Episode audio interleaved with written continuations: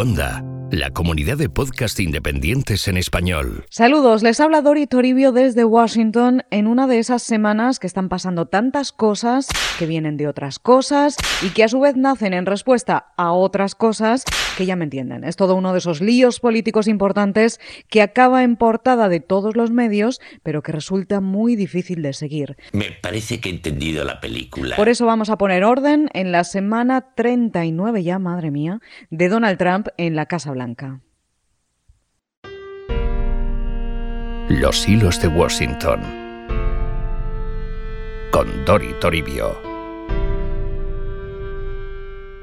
Hay un asunto delicado que lleva dando vueltas días aquí en Washington y es la emboscada del Estado Islámico en Níger en la que murieron cuatro soldados de las Fuerzas Especiales estadounidenses el pasado 4 de octubre, cuando realizaban una patrulla rutinaria cerca de la frontera con Mali.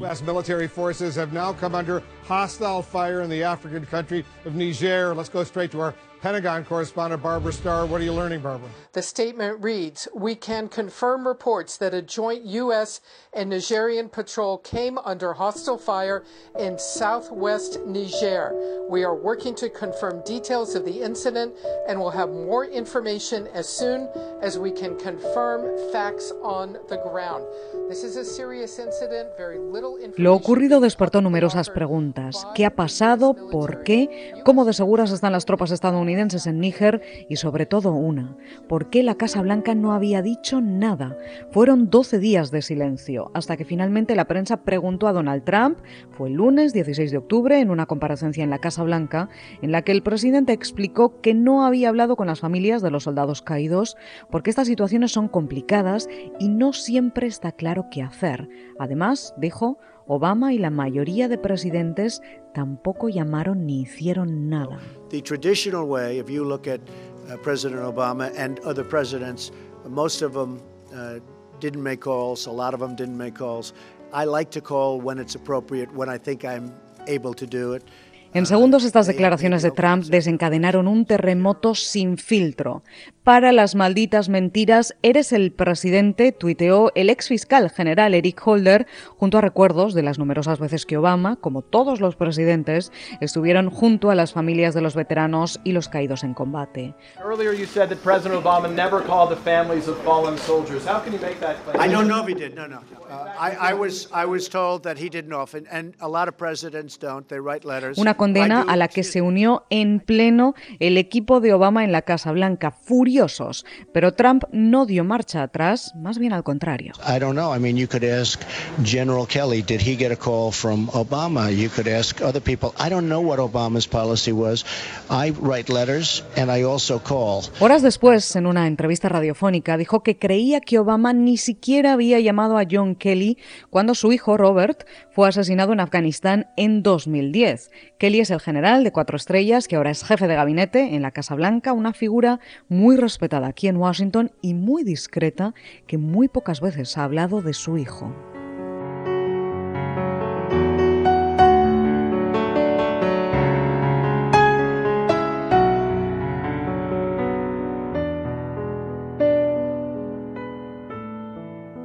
Pero Donald Trump lo puso sobre la mesa y además lo hizo poco antes de llamar finalmente por teléfono a las familias de los cuatro militares estadounidenses fallecidos. Y aquí es donde se complica la cosa todavía más, porque minutos después, la congresista demócrata de Florida, Frederica Wilson, reveló que en una de esas llamadas, la que el presidente hizo a la viuda del sargento David Johnson, de 25 años, uno de los caídos en Níger, Trump le dijo que ya sabía en lo que se estaba metiendo aunque aún así debía doler. The president said he knew what he was signing up for, but it still hurts. And then he never called LaDavid's name. He called him your guy.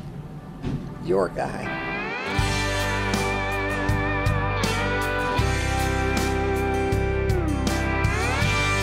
Los hilos de Washington con Dori Toribio. Hear people say we don't need this war, but I say there's some things worth fighting for. Según la congresista, que estaba presente durante la llamada porque es íntima de la familia Johnson, se quedó lívida. Esto es algo absolutamente inapropiado en un mensaje presidencial de condolencias, dijo. A ella se unieron decenas de feroces críticas de otras familias, militares, analistas, demócratas, republicanos, hasta que el presidente de Estados Unidos lo negó todo en Twitter y llamó a la congresista mentirosa. Me because I wanted to speak with him and I was going to curse him out. I was livid. But they would not give me the phone. Trump insistió en negar que él hubiera dicho algo así, asegurando que tenía pruebas. La Casa Blanca también lo negó, aunque aclararon que no existía grabación alguna de la conversación y en plena polémica, la madre de Johnson declaró horas después al diario The Washington Post que sí lo había dicho y que el presidente había sido totalmente irrespetuoso e insensible.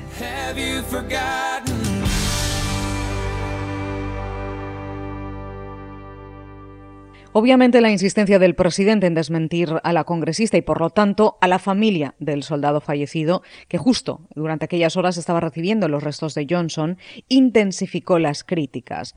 El tema se multiplicó en los medios, con titulares, análisis, reproches, conjeturas, hasta que el mismísimo general Kelly tuvo que comparecer. Well, thanks a lot. Um, and it is a more serious note. Uh, so I just wanted to perhaps uh, make more of a statement and an explanation, give more of an explanation than uh, a uh, what amounts to be a traditional press uh, interaction. Y esto sí fue una sorpresa. Estábamos en la sala de prensa de la Casa Blanca, a la espera de la comparecencia diaria de la portavoz Sarah Sanders, y apareció el jefe de gabinete que no suele prodigarse mucho, por su discreción y por su cargo, uno de los más importantes en el ala oeste y que dicen que es quien realmente tiene las riendas ahora en la Casa Blanca. La comparecencia fue potente, extraordinaria por lo poco habitual y porque fue muy emotiva. Kelly habló como padre y contuvo las lágrimas al hablar de su hijo fallecido en Afganistán, de cómo repatriaron su cuerpo, de cómo a veces las llamadas de los presidentes son peor porque son muy difíciles de hacer y porque lo que más alivia a la familia, si algo lo hace, son las palabras de los compañeros militares y de los suyos. Most Americans don't know what happens when we lose one of our soldiers, sailors, airmen, marines, or coast guardsmen in combat. So let me tell you what happens.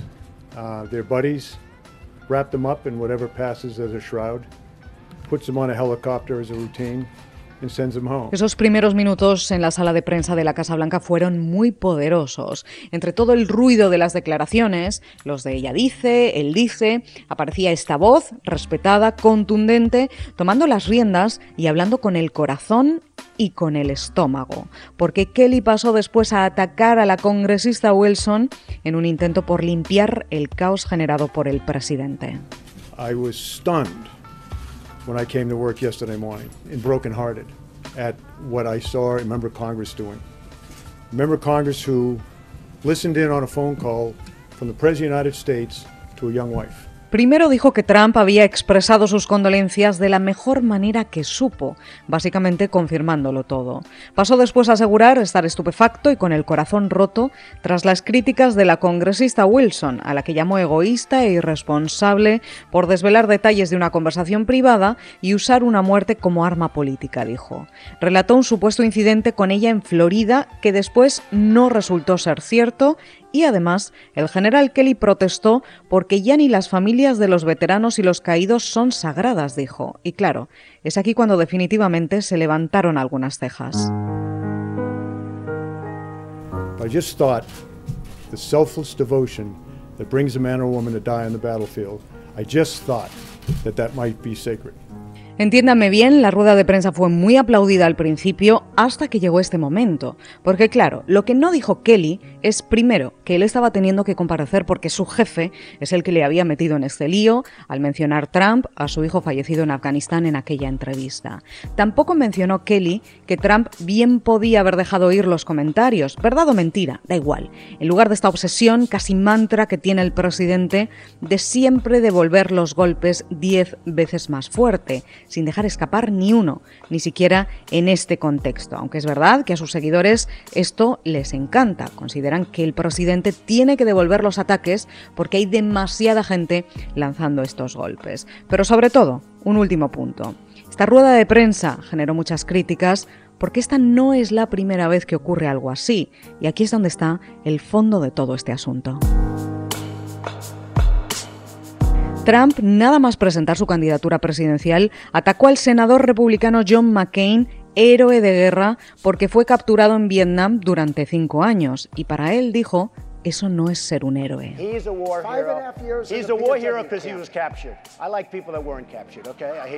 Después, durante la convención republicana en 2016, Trump, ya como nominado presidencial del partido, cargó contra la familia Khan, del soldado estadounidense musulmán que murió en Irak y que participó en la convención demócrata de Hillary Clinton.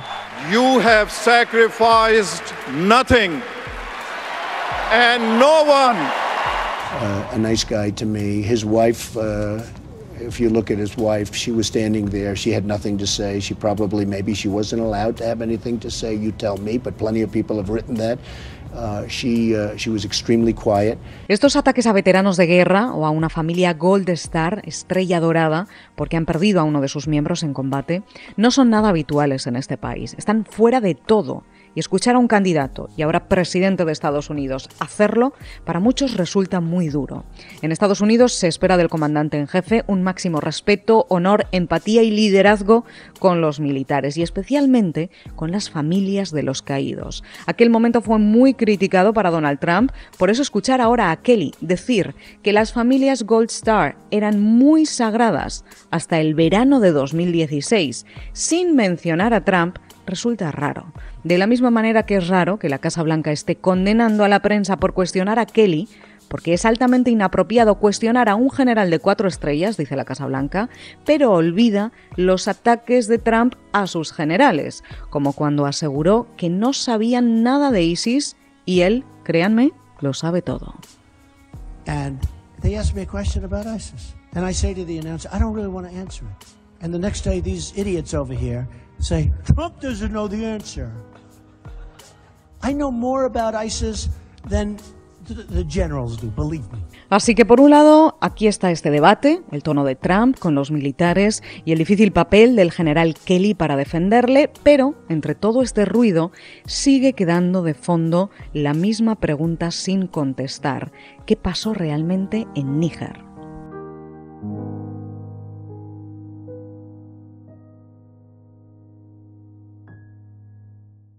Los hilos de Washington. Con Dori Toribio. Durante esta semana 39 pasó algo más absolutamente extraordinario. Creo que sea a lo que se refiere. Entre las cosas que pocas veces vemos aquí están no solo los ataques de un presidente a veteranos o familias de caídos, o una comparecencia como la de Kelly en la Casa Blanca, sino también las críticas de dos, no uno, dos expresidentes de Estados Unidos al actual ocupante del despacho oval. Esta semana reaparecieron los expresidentes George Bush y Barack Obama, no juntos, cada uno por su parte, pero con un mensaje muy parecido.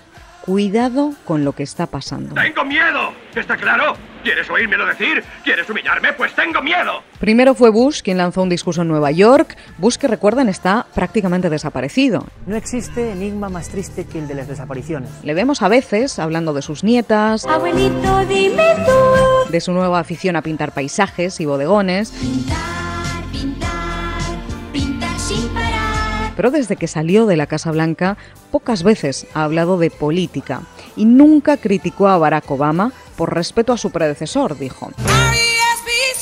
Bueno, pues esto ha cambiado. Bush arremetió contra la era Trump sin mencionarlo explícitamente, pero quedaba claro a qué se refería. Solo quiero asegurarme de que no hablamos de comida. Pues no. Condenó el aislacionismo, el proteccionismo, la xenofobia, el bullying público en las redes sociales y la interferencia electoral rusa, para pasar después a defender el libre comercio, la inmigración y la globalización. Bullying and prejudice in our public life sets a national tone, provides permission for cruelty and bigotry, and compromises the moral education of children. El fanatismo parece fortalecido, nuestra política se ha vuelto más vulnerable a las teorías conspiratorias y los montajes descarados, dijo Bush después. Es una descarada. Esto fue el jueves 19 de octubre por la mañana y esa misma noche reapareció otro expresidente, Barack Obama.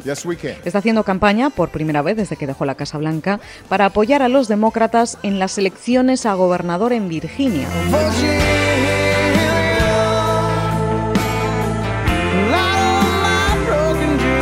Y Obama, al igual que Bush, lanzó una crítica velada, pero que todo el mundo entendió.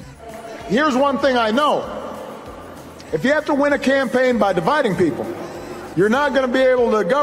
Si tienes que ganar una campaña dividiendo a la gente, entonces no vas a poder gobernar, dijo Obama, advirtiendo que estamos en el siglo XXI, pero muchas cosas que están pasando ahora son más del siglo XIX, dijo. La única forma de arreglar el presente es volver al pasado. Obama condenó la división y el miedo en la política actual, mientras que Bush criticó el acoso y los prejuicios, así, disimuladamente. ¿Has entendido algo? Si quieres te lo vuelvo a repetir. Los expresidentes de Estados Unidos tradicionalmente se retiran de la escena pública, al menos durante los primeros años, y evitan hacer comentarios sobre sus sucesores. Obama prometió que así lo haría y que extendería la misma cortesía a Trump que Bush le había demostrado a él. Pero tardó bastante poco en romper su silencio este mismo año, primero para condenar el veto migratorio de Trump y después su insistencia en derogar la reforma sanitaria conocida como Obamacare. This is a repeal and a replace of Obamacare. Make no mistake about it. Así que silencio, lo que se dice silencio, pues no. Lo que aseguran los expresidentes es que este no es un momento para callarse Cállate. y que lo hacen pensando en las elecciones que se avecinan, las de este noviembre en Virginia, que van a ser muy importantes. Claro, ya lo sabían. Lo explicaremos aquí en las próximas semanas, quedamos pendientes de esto y también del rápido avance de la reforma fiscal republicana que promete el recorte de impuestos más grande de la historia. Otro asunto complicado, pero que no lo es. Son tiempos complicados y las explicaciones difíciles. Es que si me aburro yo me las invento. Mi capacidad de atención es reducida. Pero la cuestión es sencilla. Cuando el líder de... ¡Un pájaro! Pero en ello estamos. Volveremos la semana que viene, aquí, ya lo saben, en los hilos de Washington. Hasta entonces, que pasen una excelente semana.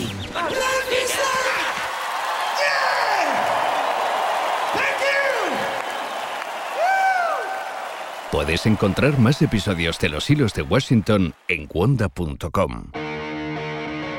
Y además descubrirás El Valle de los Cercos, un podcast que habla de latinos que triunfan o no en Silicon Valley. Bienvenido a El Valle de los Tercos, el podcast que te trae desde Silicon Valley a los latinos que se suman a la revolución digital. Argentinos, colombianos, chilenos, mexicanos, españoles, todos tienen una cosa en común. Que no puedes decir todos son blancos, todos son hombres, todos son ricos, todos son pobres, todos son... Aquí el común denominador que yo veo es que son tercos. Hay unos tercos que tienen éxito y hay otros tercos que duermen en su carro. Con Fernando Franco y Diego Graglia. Son nuestros cercos favoritos. Descubre nuevos podcasts en Cuonda, la comunidad de podcast independientes en español.